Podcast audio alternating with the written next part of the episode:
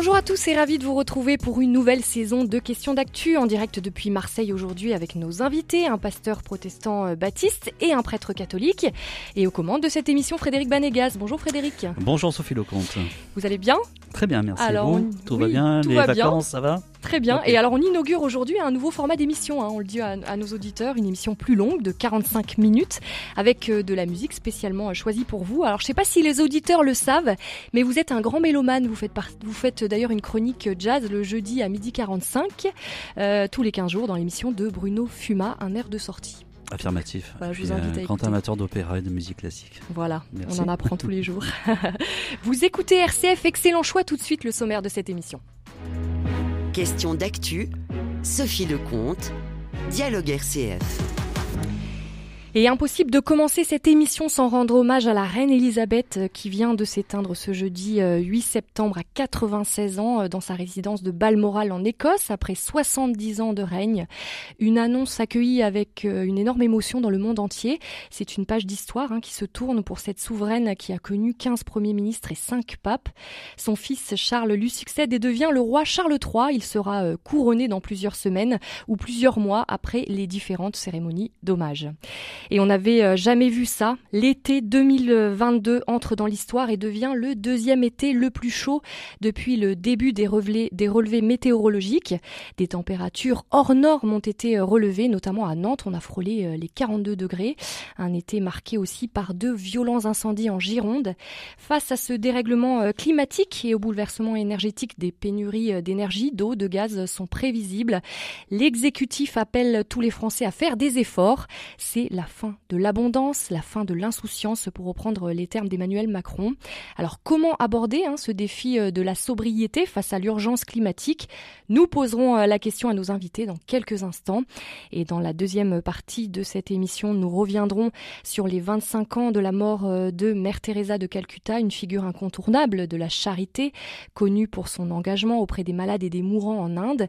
Pourtant, dix ans après sa mort, on a découvert qu'elle avait vécu une grande sécheresse spirituelle une nuit de la foi, pour reprendre l'expression euh, de Saint Jean de la Croix. Nous reviendrons sur l'itinéraire euh, hors du commun de la fondatrice des missionnaires de la charité et sur cette expérience spirituelle de la nuit de la foi. Qu'est-ce que cela signifie exactement? Alors pour parler euh, de ces sujets, nos invités cette semaine sont le Père Bernard Lucchesi. Bonjour Père. Bonjour Sophie, bonjour les auditeurs. Alors je ne vous présente presque plus car vous êtes un habitué de l'émission. Bon allez quand même pour ceux qui vous connaîtraient pas, je, je rappelle que vous êtes donc prêtre catholique et recteur de l'abbaye euh, Saint-Victor à Marseille. Et à vos côtés, euh, nous sommes ravis d'accueillir un petit nouveau, Arnaud Jeuch. Bonjour. Bonjour. Alors vous êtes pasteur baptiste à Marseille et également euh, président de la Fédération protestante de France pour Marseille. Bienvenue et puis merci en tout cas d'être avec nous tous les deux aujourd'hui.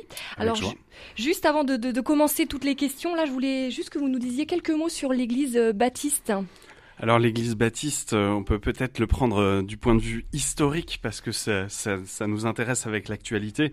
C'est euh, une branche qui s'est qui est issue d'un mariage entre une branche anglicane de des anglicans qui ont quitté euh, l'Angleterre parce qu'ils ne voulaient pas que le roi euh, soit le chef de l'église. Donc voilà, des anglicans un petit peu dissidents qui ont rencontré à Amsterdam des anabaptistes, euh, des anabaptistes qui plaidaient pour un baptême des, des, croyants, un baptême de ceux qui professent leur foi et donc pas de baptême de bébé donc. Exactement. Et c'est de là qu'on a gardé cette tradition et c'est pour ça qu'on nous appelle baptistes. Ça, ça vient de là, de ce de ce baptême des adultes, plutôt on devrait dire le baptême des croyants.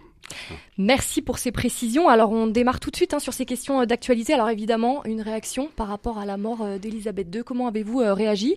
Père Bernard? Ah ben, on aurait dû donner la parole d'abord à Arnaud, puisqu'ils ah, sont issus, de parler, ils sont issus, ils sont issus de l'anglais. Mais moi, je dirais paix à son âme, déjà, qu'elle repose en paix, euh, le, le, parce qu'elle va rencontrer du coup son Seigneur, et puis du coup la discussion qu'ils vont avoir tous les deux, ben, ça, ça, ça le regarde. Et, et du coup, euh, j'espère que son successeur euh, sera à la hauteur des défis d'aujourd'hui, que peut-être Elisabeth II, euh, comme on dit en anglais, était un peu has-been. Alors vous, Arnaud je suis une réaction par rapport à Alors justement, la mort de la souveraine. en tant que Baptiste, puisqu'on a évoqué l'histoire, effectivement, je, je peux que dire que c'est une chef de gouvernement pour moi. bien sûr, elle a, elle, a, eu un règne incroyablement long. tout le monde ne connaît que elle comme comme comme reine. donc c'est une page d'histoire qui se tourne, une page d'histoire qui se tourne avec, alors qu'elle était un élément de stabilité, je crois quand même, surtout ces dernières années, dans, dans des crises qui se succèdent en Angleterre, en plus avec le Brexit en particulier. Donc voilà, de, je, je, me souviens de son discours, notamment pendant le, le, confinement anglais, où elle avait évoqué ses souvenirs de la guerre et que on passera cette épreuve. Enfin, elle avait eu un, très beau discours euh, que euh, on peut faire que quand on a euh, des années de règne. Quasiment un siècle. Hein. Eh oui. Quasiment un siècle. Alors, avant d'aborder hein, les thèmes qu'on a évoqués en début d'émission, est-ce que pour vous particulièrement, il y a une actualité qui vous a marqué cette semaine? Alors, Arnaud Joche. Alors, ben moi, je, je, suis un petit peu l'actualité de James Webb, ce fameux télescope qu'on a envoyé si loin pour faire de si belles images. Alors évidemment, on voit à chaque fois les images avec un, des yeux d'enfant. Enfin, moi, je suis émerveillé. Cette semaine, en particulier, c'était la, photographie directe d'une exoplanète. Je trouve ça juste incroyable que techniquement, on arrive à, photographier une planète aussi loin. Et, euh, et, évidemment, moi, toutes ces photos, ça me, ça me fait contempler euh, la gloire de notre Créateur. Euh, je suis un homme de foi avant tout, et le psaume 8 nous, invite à contempler les merveilles des étoiles pour se poser la question, mais qu'est-ce que l'homme pour que tu penses à lui? Euh, Voilà, voilà, voilà ma réaction, mes émotions face à tous ces merveilleux clichés de ce télescope. Et vous, Père Bernard, quelle actualité euh, vous a attiré votre attention, euh, votre attention cette ah ben, semaine Moi, je, suis encore sous, sous, sous, l'engouement du, du cardinalat de, de, notre archevêque, Jean-Marc Aveline. Et du coup, on est dans, encore dans, dans, dans l'euphorie et dans, dans, la joie d'avoir euh, à Marseille un, un, cardinal archevêque. Vous avez pu y aller? Et non, j'ai pas pu y aller. Au dernier moment, j'ai été retenu.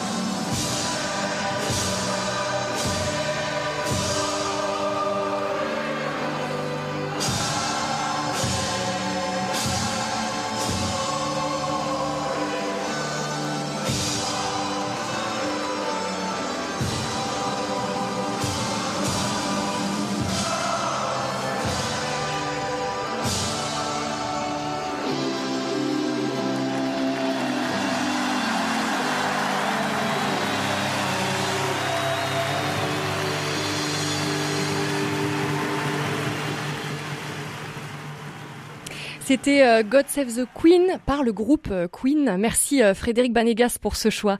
Et on revient tout de suite au sujet du jour. Alors le bilan de cet été 2022 qui a enregistré des records de chaleur, des incendies meurtriers. Alors quel, est votre regard l'un et l'autre sur cet été? Est-ce que c'est des choses qui vous angoissent? Comment vous avez appréhendé les choses? Alors Arnaud, allez-y. Bah déjà, je crois qu'on peut, peut dire, on peut affirmer que la création soupire, souffre euh, particulièrement. Et euh, en fait, il y a toujours eu des incendies, des crues, des fortes chaleurs, euh, des ouragans. Euh, il y a toujours eu tout ça, mais on constate que les choses s'accélèrent, que en intensité, en fréquence que les années qu'on disait exceptionnelles s'enchaînent au point de devenir la norme. Donc on constate que les indicateurs euh, qui ont toujours été euh, donnés par les spécialistes, par les climatologues, euh, sont là. on vit un réchauffement climatique. Ça devient difficile de le nier. Et ben voilà. ça ne vous a pas étonné? Ça vous a pas étonné? Non. Mm. L'année dernière aussi, il y a eu ces grands incendies qui ont moins touché la France, mais on se souvient de, de des États-Unis et de l'Australie. Enfin, il y a en fait, on, s'en rend compte euh, vraiment. Quoi. Euh, on constate enfin que ça se produit vraiment. Voilà. Je, je, peut-être, euh, ouais, on, le président a parlé de la fin de l'insouciance. Je crois que oui, là maintenant, on, découvre. Ben, mm. Mm. et, vous, Père Bernard, euh, comment avez-vous réagi à ces températures exceptionnelles Qu'est-ce que ça vous évoquent une réaction? Eh ben, J'ai réagi d'une manière euh, biologique, écologique, c'est-à-dire marseillaise. Alors, c'est-à-dire? Eh ben, C'est pas compliqué. Alors, je suis d'accord avec ce que dit euh, Arnaud, mais du coup, je ne vais pas répéter ce qu'il a dit. C'est que le, nous, nous, sommes des citadins. Hmm. Et du coup, nous voyons tout, nous pensons le, le, monde entier, l'univers, à partir de la cité. Mais la, majeure partie des êtres humains sur la Terre ne vivent pas dans des cités. Et donc, du coup, nous, euh, quand on, a froid, ben, on, a le radiateur, et quand on a chaud, on a la clim. Et après, on fait des beaux discours sur le réchauffement climatique, sur l'écologie, sur tout ce que vous voulez. Alors que si vous regardez, nous, dans le sud, on est habitué à la chaleur. Seulement, nos constructions ne sont plus adaptées à cette réalité écologique, naturelle. Pourquoi? Parce qu'on force l'écologie on est passé d'une écologie naturelle à une, écologie culturelle. Et du coup, euh, moi, l'écologie culturelle, ça ne m'intéresse pas. Ce qui m'intéresse, c'est l'écologie naturelle. Et l'écologie naturelle, c'est ce qui fait qu'on fait des maisons avec des, murs épais et des petites ouvertures. Alors que maintenant, les architectes bio-écolos vont vous faire des grandes baies vitrées avec des, verres spéciaux qui, qui réfractent la chaleur, etc. Mais c'est pas respecter la nature, ça. Parce que qui a les moyens de cela? On en parle de, l'insouciance. Mais qui, peut dire que jusqu'à présent, on, vivait dans l'insouciance? Moi, je ne vivais pas dans l'insouciance, hein, et je ne vivais pas dans l'abondance. Il n'y a que ceux, qui ont, profité, qui peut-être profitent encore aujourd'hui de l'abondance insouciante, qui du coup commencent à réaliser, mon Dieu, euh, mais donc du coup, je suis suis pas surpris parce que je me rappelle petit que du coup nos, parents, nos grands-parents, eh bien au, moment de canicule, eh ben, on sortait pas de la maison. Hein. et on n'avait pas du coup les, les, smartphones, les iPads, les, PlayStation. Et, ben, on restait à la maison, on jouait aux jeux de société et on attendait le soir pour sortir. Alors vous parlez de, de réactions euh, marseillaises, euh, ça me permet de rebondir sur euh, sur des témoignages que suite aux propos du, président Macron sur la fin de l'abondance, la fin de la souciance, des ce sont des propos qui n'ont pas été toujours très bien accueillis à Marseille, qui ont souvent heurté les plus précaires, qui se serrent la ceinture et qui disaient, comme vous veniez de le dire, bah nous l'abondance, l'insouciance, on n'a jamais vraiment connu. Qu'est-ce que vous en pensez? Ah oui, tout à fait. Alors moi, je, je profite mais je ne profite pas de l'abondance et de l'insouciance, je profite de ce que les prédécesseurs de M. Macron ont installé en France, ont formaté dans les esprits, qui est l'hyperconsommation. Ma foi, moi, on me donne l'argent pour consommer, ben ma foi, je vois des choses attrayantes, ben, j'ai envie d'acheter. mais avant que j'en suis à mon dixième euh, iPhone, mais, mais pourquoi? Parce qu'on m'a poussé à l'acheter. Si, on faisait le, téléphone filaire, je me rappelle quand j'ai eu le téléphone, j'avais le premier téléphone du coup que de, de, mes, de mes grands-parents chez nous à la maison. Mais aujourd'hui, ce serait plus pensable. On n'a on a plus le téléphone de nos grands-parents. Ça correspond plus. C'est has comme je disais pour la reine. Mais c'est pareil pour nous. Et du coup, maintenant, on dit ah non, non, mais c'est plus bon. Alors qu'est-ce qu'ils vont faire de la de, de, de, l'obsolescence programmée mm. Vous voyez, mais c'est tout un ensemble de, de, questions. De questions. Et il est bien placé, lui, à son niveau, pour dire euh, c'est la fin de l'insouciance et l'abondance. Mm. Vous, vous le ressentez pas du tout comme ça, même, ah même, même en tant que, que comme d'église. Par rapport à vos paroissiens, tout ça, vous sentez que ce sont des propos qui n'ont pas forcément été très avec le Covid, mm. je sais plus si on en avait parlé, mais avec le Covid, on a, on a morflé, comme on dit à Marseille la pratique a énormément baissé. Donc, si, qui dit baisse de la pratique, dit baisse du coût des revenus, dit baisse de, la possibilité d'investir et dit baisse du coût de la consommation qu'on avait l'habitude de, faire. Alors, je ne sais pas dans l'église de Baptiste s'ils ont aussi euh, ce constat-là, mais la reprise, elle, n'est que, elle n'est que pénible, elle est difficile. Mm. Parce que euh, la pratique, du coup, elle ne redevient pas instantanée. Donc l'insouciance pour vous, ça fait longtemps que vous ah oui, l'avez tout à fait. Mm. Et alors Arnaud Jeu, justement, sur cette question de la fin de l'abondance et la fin de l'insouciance, comment vous réagissez à ces propos? Alors, euh, par rapport au fait que c'est choqué certains, franchement, je, peux le comprendre. Je comprends cette indignation parce que quand on lit cette phrase euh, dans un tweet ou dans un encadré en bas des temps de en, bas d'écran euh, de chaîne continue, Euh, c'est vrai que c'est choquant parce que c'est pas l'abondance pour tout le monde et il y en a beaucoup pour qui qui ne vivent pas dans l'insouciance. Mais je trouve que c'est quand même un procès un peu facile parce que c'est pas ce qu'a dit euh, le président dans le contexte dans lequel il l'a dit. Euh, il a parlé des ressources naturelles, de l'énergie, de la société en général qui vit plutôt dans l'opulence. Euh, et il a parlé euh, de ceux pour qui c'était l'abondance, euh, de ceux qui allaient voir, qui croyaient que leur niveau de vie allait leur permettre de rester dans l'insouciance et et de croire que ça les concernait pas en fait tout ça. Et je trouve ça du coup assez juste euh, pour le coup euh, de d'avoir cette cette interpellation de du président euh, parce que oui on est quand même dans une société qui connaît globalement l'abondance, qui vit globalement dans l'insouciance. Et par globalement, et là je veux faire très attention, par globalement justement, je veux pas dire tout le monde. Euh, quand je dis qu'une société vit globalement dans l'abondance et dans l'insouciance, c'est loin d'être synonyme que tout le monde vit dans l'abondance et l'insouciance. Et à mon avis, c'est même plutôt l'inverse. À mon avis, l'histoire montre, et même l'histoire biblique, quand on regarde ce que les prophètes euh, disent, quand les prophètes prophétisent au roi, euh, les, les, les, comment les condamnent pour euh, l'injustice sociale, etc. C'est souvent dans des temps d'abondance euh, de, de, de l'histoire d'Israël que ces temps arrivent. C'est-à-dire que quand le gâteau à se partager est gros, alors on peut se permettre de donner des toutes petites parts aux, aux pauvres et de prendre des très grosses parts aux riches. Autrement dit, je pense que euh, c'est aussi dans des temps de, de, de prospérité tels qu'on les a connus et comme on les a certainement jamais connus, euh, que l'injustice sociale peut être très grande.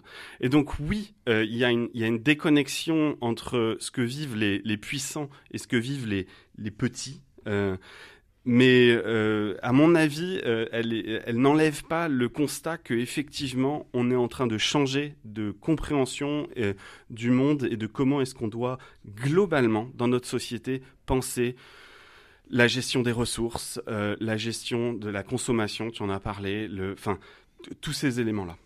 Alors Elisabeth Borne, euh, elle, elle, appelle vraiment à la responsabilité collective. Donc pour rebondir euh, sur, ce que vous dites, euh, Arnaud Joche, finalement, ça concerne tout le monde, hein, ces questions mm. de, fin d'abondance et de fin d'insouciance. Tout le monde doit y mettre du, sien. Oui. Peut-être je, veux rajouter quelque chose sur l'insouciance, pardon. Je, oui, oui, allez-y, allez-y. mais je, viens de me rappeler de, de Ésaïe qui prophétise à Ézéchias, pardon de, de, faire un appel biblique, mais qui dit attention, il va se passer des malheurs. Euh, c'est une histoire avec Babylone. Euh, il va se passer des malheurs pour tes descendants. Et là, la réaction de ce roi Ézéchias, qui pourtant a l'air très sympathique, dit ah, c'est très bien. Au moins de mon vivant, on sera en paix et en sécurité. Et j'ai l'impression que ce que je disais tout à l'heure, au moins aujourd'hui, on se dit, mais c'est pour aujourd'hui en fait. Euh, et donc c'est peut-être là qu'il y a une fin d'insouciance, c'est-à-dire que quelque part, tant qu'on se disait la note, elle est à payer pour dans 20, dans 30, dans 40, dans 50 ans, on se disait ça va, ça va. Et en fait, ça arrive plutôt que prévu. Et là, maintenant, on le voit que ça arrive. Et donc, euh, oui, voilà. Euh, je pense que c'est là qu'on peut parler de fin d'insouciance, malgré tout. Et c'est une responsabilité collective qui concerne vraiment euh, tout le monde. Enfin, je veux dire, il n'y a, pas ceux qui doivent faire des efforts et ceux qui peuvent encore se permettre euh, de ne pas en faire. Bah, il faut que ceux qui peuvent faire plus d'efforts fassent plus d'efforts. C'est mm. évident. C'est évident qu'on n'est pas tous égaux devant les efforts qu'on peut faire. Mais on sent qu'il y a des divisions, il y a des petits groupes qui apparaissent de personnes, euh, par exemple ceux qui prennent des vacances, qui prennent l'avion, peut-être se reposer la question, ceux qui peuvent même pas se poser cette question. Oui, ça divise assez quand même hein, ces questions écologiques. clairement, mm. clairement. Il y a, il y a clairement ceux qui peuvent faire de gros efforts et ceux qui, qui ne peuvent déjà pas, pas les faire aujourd'hui. Euh, et, et c'est pas juste euh, quelque part de dire que c'est un effort collectif. Ça, à nouveau, je pense qu'il faut pas que ça devienne synonyme de tout le monde doit faire le même effort. Père Bernard, sur cette question de la responsabilité oui, oui, collective. moi, je suis, je suis, je suis euh, émerveillé de voir que Arnaud fait de M. Macron et de Mme Borne des, des prophètes. C'est vraiment, je, je, suis, je suis, c'est époustouflant, époustouflant. Parce que dans la Bible, c'est le contraire. C'est-à-dire ceux qui sont au pouvoir, du coup, ne sont pas du tout prophètes. et c'est les prophètes qui leur rappellent justement leurs bons souvenirs. On le voit avec David, ah on le voit avec Salomon. Mais précisément, moi je pense qu'ils n'ont ils ont pas écouté les prophètes et qu'ils les entendent trop tard. mais... Ben oui, tout à fait. Mm. Mais là, du coup... Ils lisent peut-être la Bible en douce, hein, vous savez peut-être pas. Hein. De savoir, mais seulement, oui, mais seulement il faut, il faut être lucide il faut être lucide. Et ça, c'est le rôle du prophète d'être, d'être lucide. Pourquoi? Parce que, comme le dit Bossuet, Dieu se rit des personnes qui se plaignent des, des, conséquences dont ils chérissent les causes. Hein. Et, euh, et, quand je vois que, que ceux qui disent qu'il faut faire du coup attention à la consommation, qu'on n'est plus dans, dans l'abondance, qu'on n'est plus dans l'insouciance, mais qui sont à l'origine qui ont causé la situation dans laquelle on est, eh bien peut-être qu'avant de prendre les décisions qu'ils ont prises il y a quelques mois, ils auraient mieux fait du coup de penser déjà à nous et de mm. dire oh là là, mais comme les conséquences pourraient être terribles, euh, du coup il vaut mieux du coup rester à notre place et pour le bien justement de, de l'humanité, tout en travaillant bien sûr à la question de, de, de la réduction des, de, de, l'excédent euh, des biens, des ressources naturelles parce que quand je vois que ceux qui profitent de la crise ukrainienne, ce sont ceux qui justement devaient être du coup euh, euh, exsangues, le couteau sur la gorge, ne plus pouvoir vivre. Du coup, c'est l'arroseur arrosé et, mm. c'est le retour de bâton. Et c'est là que eux, s'ils étaient du coup des, des, vrais prophètes, comme Jérémie, ils feraient amende honorable. Parce que lorsque Jérémie parce que du coup les auditeurs, hein, il faut qu'ils sachent toute la vérité. Jérémie, plusieurs fois, il en a marre de sa mission. Hein. Il dit à Dieu, oh, mais Dieu, il engueule. Il dit, mais tu n'es pas là pour faire ce que tu penses toi. Tu n'es pas là à faire pour ce que tu ressens toi. C'est moi Dieu, tu vas faire ce que je te dis, tu vas dire, oui, mais ils sont méchants, mais moi, on s'en fout, t'as pas à, mettre ta, volonté au milieu. Eh bien, il obéit, il obéit. Donc c'est ça, on manque de prophètes qui, obéissent à la volonté de Dieu et qui s'arrangent pas en fonction des, intérêts du moment.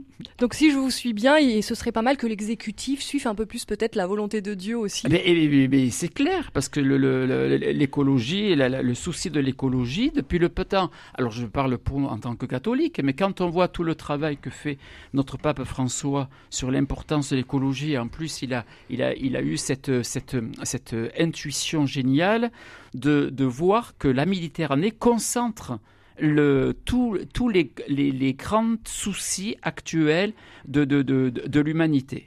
Hein. La, la, crise migratoire, hein.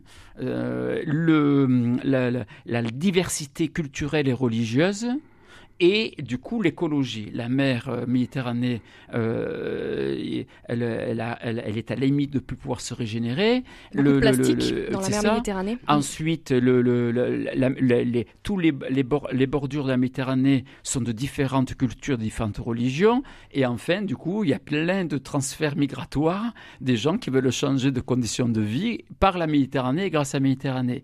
Et à travers ce symbole de Méditerranée, du coup, ça fait quelques années maintenant que le pape envoie des, des signaux forts. Je veux dire, il est audible. Il est audible. Et pourquoi on ne l'écoute pas? Alors quelle solution justement propose le pape et, vous-même en, en, comme d'église, qu'est-ce que ça vous inspire tout ça? C'est vrai que dans les églises, on entend beaucoup ce terme entre guillemets de sobriété heureuse. Mm. Qu'est-ce que vous en pensez, Père Bernard? Eh alors, je ne sais pas pour les baptistes, mais, mais la sobriété, déjà, nous, nous, nous la vivons le mais concrètement. eh ben, non mais concrètement euh, le on, éteint la lumière quand il faut l'éteindre, on ne laisse pas allumer, on, euh, on limite le, le, le, le chauffage l'hiver, on, euh, euh, fait tout. vous covoiturez, vous essayez de réfléchir toujours. On, a, on a, vous savez qu'il y a, il y, a, il y a un label vert qui, qui s'est créé, Église verte, oui, tout à fait.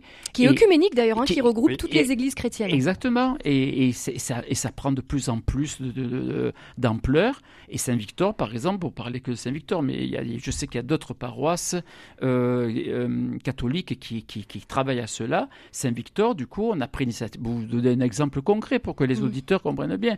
Mais la première chose que j'ai faite en arrivant, étant donné qu'à Saint-Victor, c'est un des hauts lieux où il y a beaucoup de, où on brûle beaucoup de, de luminium, eh bien, j'ai payé plus cher. Vous voyez, c'est un investissement, mais, mais au nom de la pour que les, les, gobelets ne soient plus en, en, fer. Et du coup, c'est euh, en plastique, oh, pardon.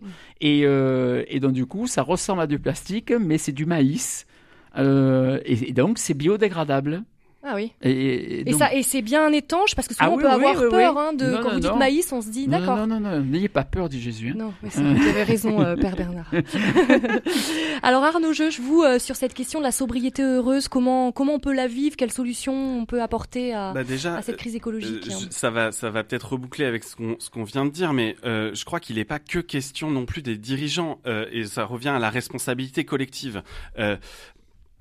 Parce que, euh, on l'a dit tout à l'heure, on vit dans une société de consommation où on a tous envie de consommer et tous envie de consommer à l'excès.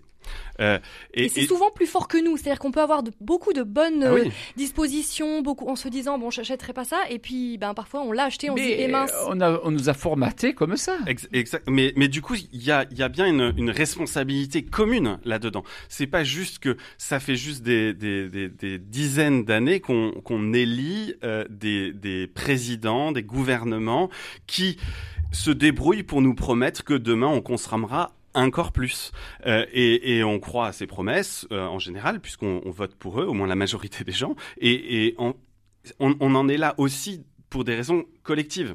Euh, maintenant, là où, là où je, je trouve que Elisabeth Borne euh, de parler de responsabilité collective, c'est bizarre parce que justement, elle est, elle est chef du gouvernement. Et le rôle de la loi, de légiférer, c'est de, de, de, poser dans la loi, quand il doit y avoir quelque chose qui est de l'ordre de la responsabilité collective, on le met dans la loi, parce qu'on sait tous que la dilution de responsabilité fait que si on nous dit à tous, bon, quand vous arrivez à un carrefour en voiture, essayez de voir si personne n'est là, et puis si personne n'est là, euh, on, passe.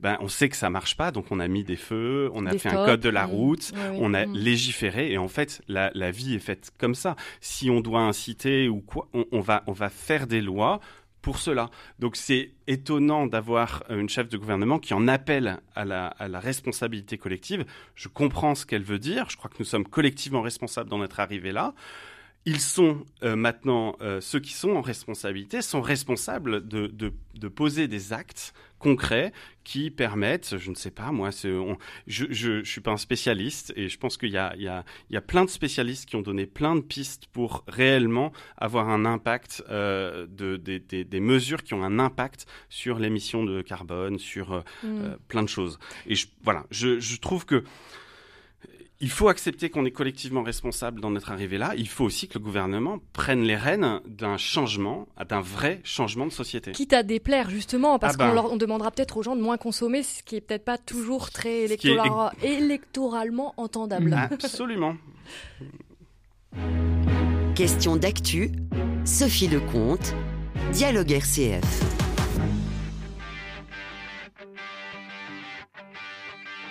Chez moi, les forêts se balancent Les eaux des torrents sans violence et les neiges sont éternelles. Chez moi, les loups sont à nos portes et tous les enfants les comprennent. On entend les cris de New York et les bateaux sur la Seine. Va pour tes forêts, tes loups, tes gratte-ciel. Va pour les torrents, tes neiges éternelles. J'habite où tes yeux brillent, où ton sang coule J'irai où tu iras, J'irai tu iras, qu'importe la place, qu'importe l'endroit. Je veux des cocotiers, des plages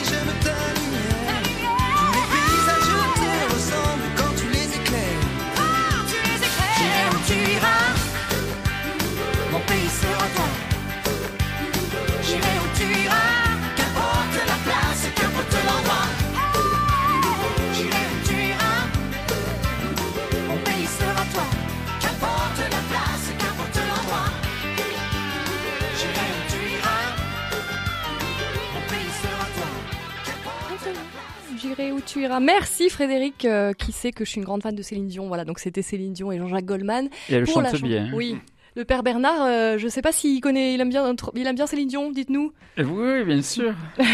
Notamment les derniers seront les premiers. Voilà, c'est ça, les derniers, c'est une phrase biblique.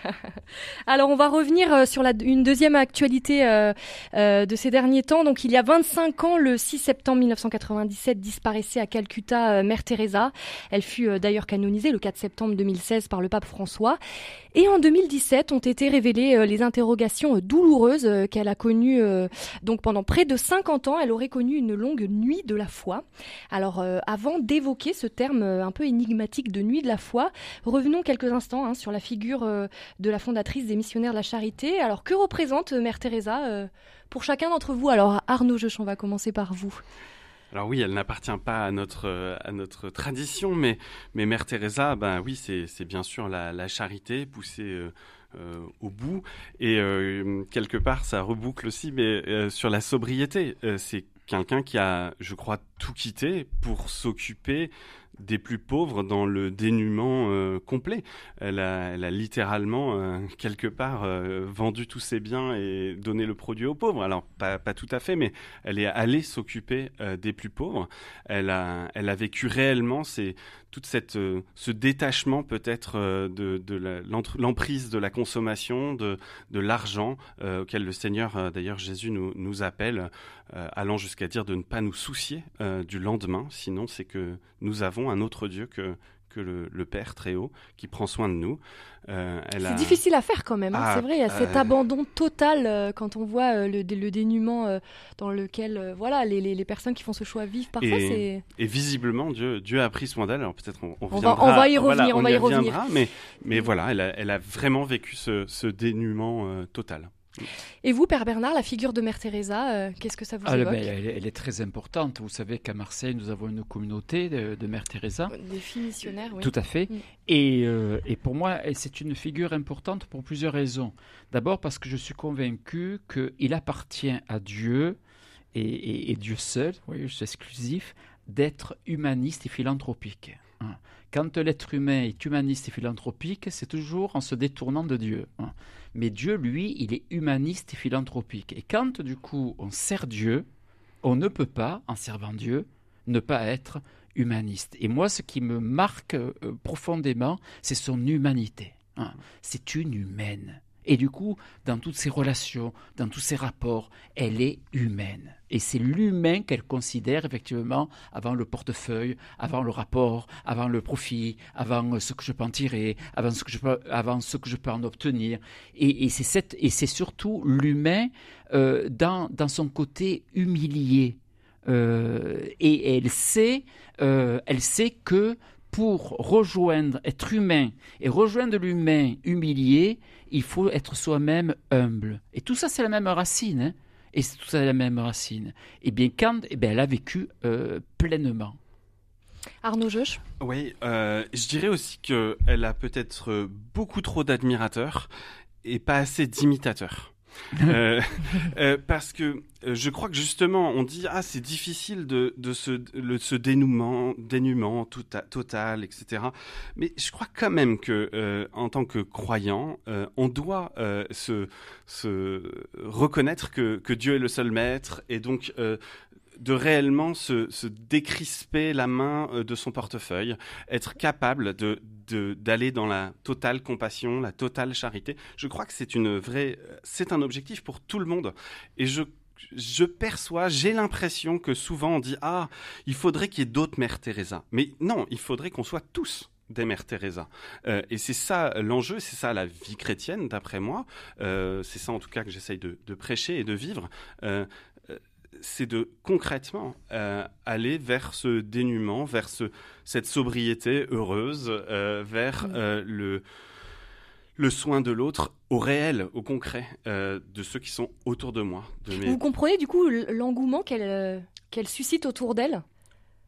Oui, et mm. comme je le dis, je, trouve dommage qu'elle n'ait pas plus d'imitateurs. J'ai l'impression que on soupire à ce qu'il y ait d'autres Mère Teresa plutôt que que de soupirer à devenir euh, chacun à notre niveau, à notre, dans notre, là où nous sommes, là, euh, des, des gens qui partageons, qui sommes dans l'amour mm. non calculé. Des artisans de paix. Des artisans de paix. Une réaction, Père Bernard Oui, oui je les trouve imitateurs le, jugement d'Arnaud un, peu excessif. Le, parce ah, décidément. Que, parce que, non mais parce que le, y a, euh, moi, je, vous, savez, je suis curé de, de, Saint-Victor. J'ai fêté mon premier anniversaire. Et avant, j'étais du coup dans, dans la, campagne à Cassis, euh, à Cassis Carnoux, la bédoule Et je peux vous dire que depuis que je suis en centre-ville, je vois beaucoup, beaucoup de misère beaucoup.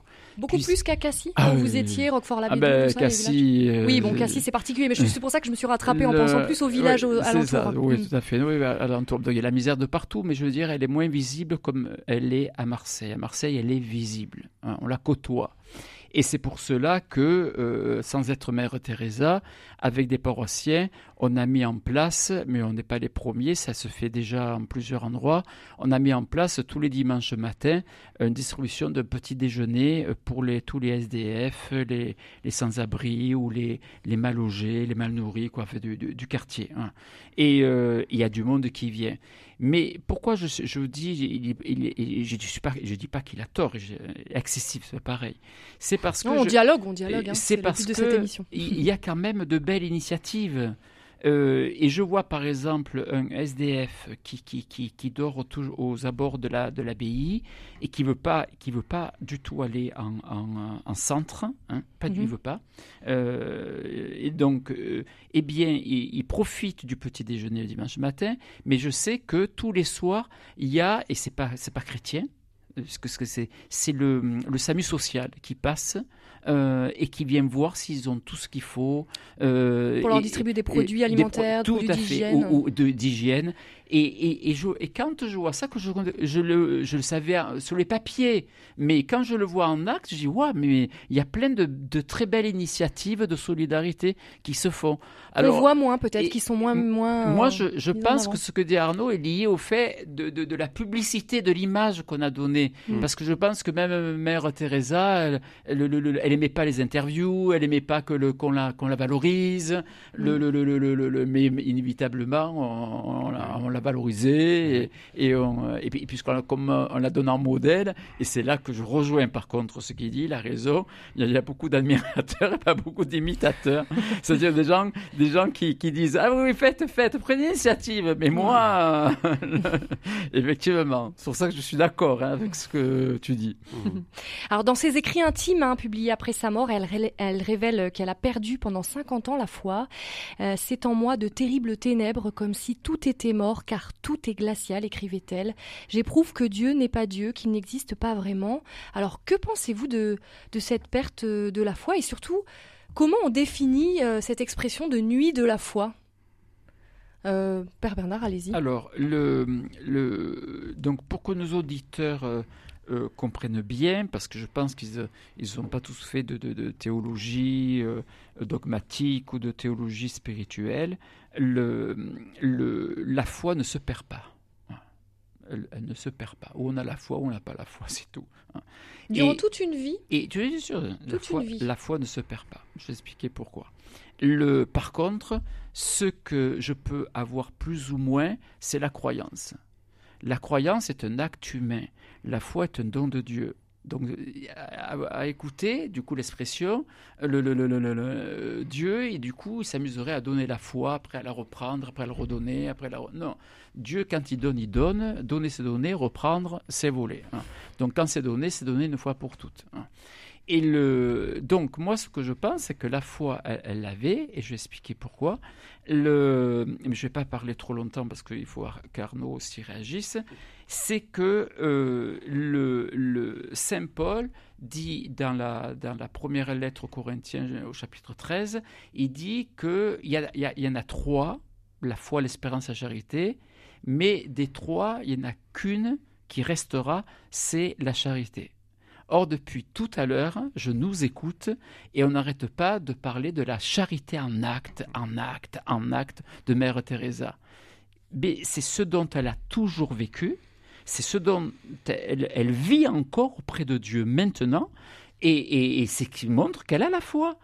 Et pourquoi elle a la foi? Elle a toujours eu la foi, même si elle ne ressentait rien, parce que justement, Dieu l'a polissé, polissé son âme, travaillé son âme, pour que justement, elle vive cette ardeur de la charité, parce que c'est ça la vie chrétienne. C'est cette humanité dont je parlais tout à l'heure, cette humanité pleine et assumée, elle peut être reconnue au fait qu'elle est charitable, cette humanité pleine et assumée. Et c'est pour cela que elle a vécu cela. Je finis par un, passage biblique de l'Ancien Testament que je pense que beaucoup connaissent. C'est Élie, le, prophète Élie. À un moment, il fait son burn-out. Il veut mourir. Vous voyez, même les prophètes, hein, ils mm. font leur burn-out, il veut mourir. Il se laisse mourir parce qu'il a peur de Jézabel qui veut le, tuer, le pauvre, mon Dieu, alors qu'il a trucidé des faux prophètes. D'un coup, il a la, frousse de sa vie. Mais Dieu, il engueule. Il le prend par le pot de la, peau du cou il vient, oh Il fait comme il fait avec, il l'a fait avec Jérémie, il fait avec Élie. Il dit monte au sommet de l'Oreb. La montagne dans la Bible, c'est là où on rencontre Dieu, en s'élevant. Et donc, du coup, il monte l'Oreb, je vais me manifester à toi. Et lui, il voit la tempête arriver, il se dit, oh là là, Dieu, il va être le fracas de la tempête. Et Dieu n'est pas dans le fracas de la tempête. Il, il pense qu'il est dans les éclairs, les éclairs. Il voit le vent, il n'est pas dans le vent. du coup, au moment où il n'attend plus, c'est-à-dire le moment de la brise est légère, il dit, mais Dieu, il est où? Je ne le vois pas, je ne le sens pas, je le... le, le Dieu, cache-toi, tourne-toi, car nul ne peut voir Dieu sans mourir. Et Dieu passe dans la brise légère. Eh bien, je suis sûr que Mère Teresa, dans cette nuit obscure, elle a éprouvé la brise légère de la présence de Dieu. Oh, merci Père Bernard. Alors Arnaud, je vous sur cette question de la nuit euh, de la foi. Alors oui, c'est quelque chose dont, les, mystiques euh, parlent beaucoup.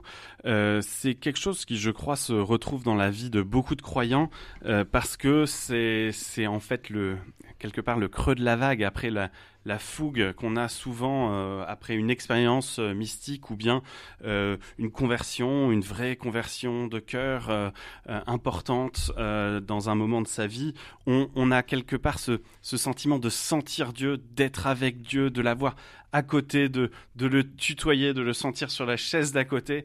on a tout cela et puis ça s'estompe.